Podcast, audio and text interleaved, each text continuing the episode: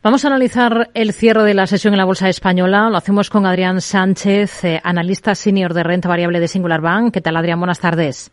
¿Qué tal? Buenas tardes. Bueno, tenemos en el punto de mira varias compañías que han destacado esta jornada. Es el caso de Indra. Ha vuelto a subir tras abogar en las últimas horas un fondo activista por una escisión de los dos principales negocios de la compañía, que serían el de tecnología y el de defensa, con la intención de vender una de las dos mitades o fusionarla con un socio. No sé cómo lo verían ustedes. Sí, eh, bueno, en concreto ha sido Amber Capital, que posee también el, 5% del capital y es dueño también del, grupo Prisa. Eh, aunque esto podría ser a priori una buena medida, la, situación de Indra es, más compleja de lo que parece desde nuestro punto de vista.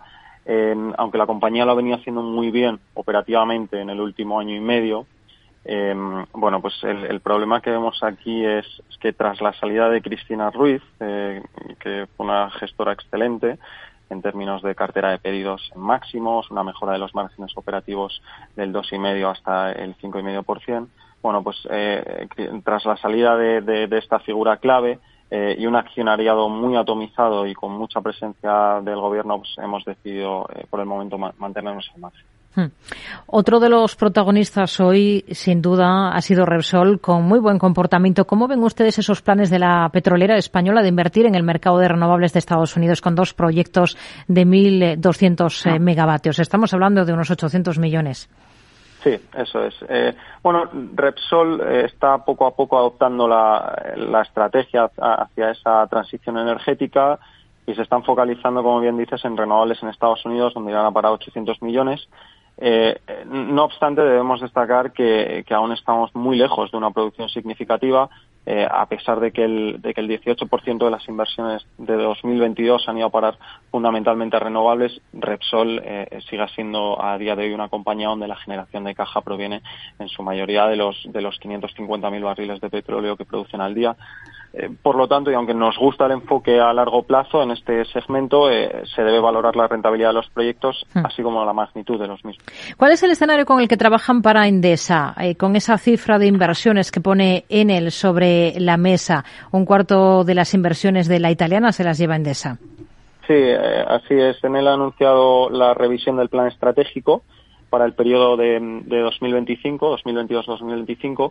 en él es, eh, propietaria en un 70% de Endesa y va a invertir 37.000 millones eh, de euros en los próximos años, de los que 8.640 van a ir destinados a España, eh, lo que supone que España supondrá un 25% de esa cuota de esa inversión, que solo es superada por Estados Unidos, con un 27%.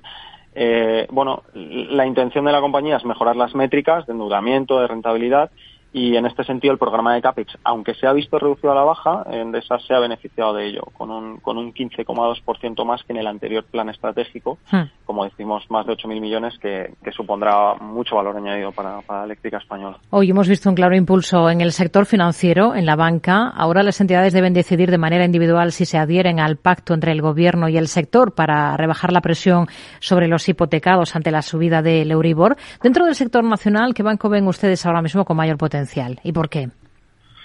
Bueno, quizá aquí nos, nos inclinaríamos por, por BBVA, es un banco global con sesgo hacia las economías emergentes debido a su posición en, México y Turquía y en los primeros meses del año ha obtenido un beneficio eh, superior a, 5.000 millones de euros, que es un 35% más que, el año anterior. Eh, el 53% del beneficio se ha generado en México y, a pesar de todo esto, la acción sigue prácticamente plana cuando el resto ha, subido mucho en el año. Hmm. Ferrovial es otro de los valores que tenemos en el punto de mira. Sabemos que los titulares del 92% de los derechos de asignación gratuita han optado por recibir nuevas acciones de la compañía frente a un 8% que ha escogido la opción de cobrar el efectivo, el dividendo en efectivo, en un pago de 0,41 euros por acción. ¿Ustedes qué recomendación tendrían ahora mismo para una compañía como Bueno, a, nosotros nos gusta mucho la, calidad de los activos de, Ferrovial, pero la buena evolución de, Ferrovial eh, pasará por su capacidad de dirigir el negocio hacia el segmento de las autopistas, donde los márgenes son mucho mayores. Eh, también deberá recuperar márgenes de al menos 4 o 5% en la pata de la construcción y continuar la mejora en el tráfico de los aeropuertos, el de Londres, que, que, aún se encuentra por debajo de los niveles eh, de 2019. Y para ArcelorMittal, ¿cómo ven las cosas? Hoy es noticia por la emisión de bonos que ha lanzado la compañía siderúrgica.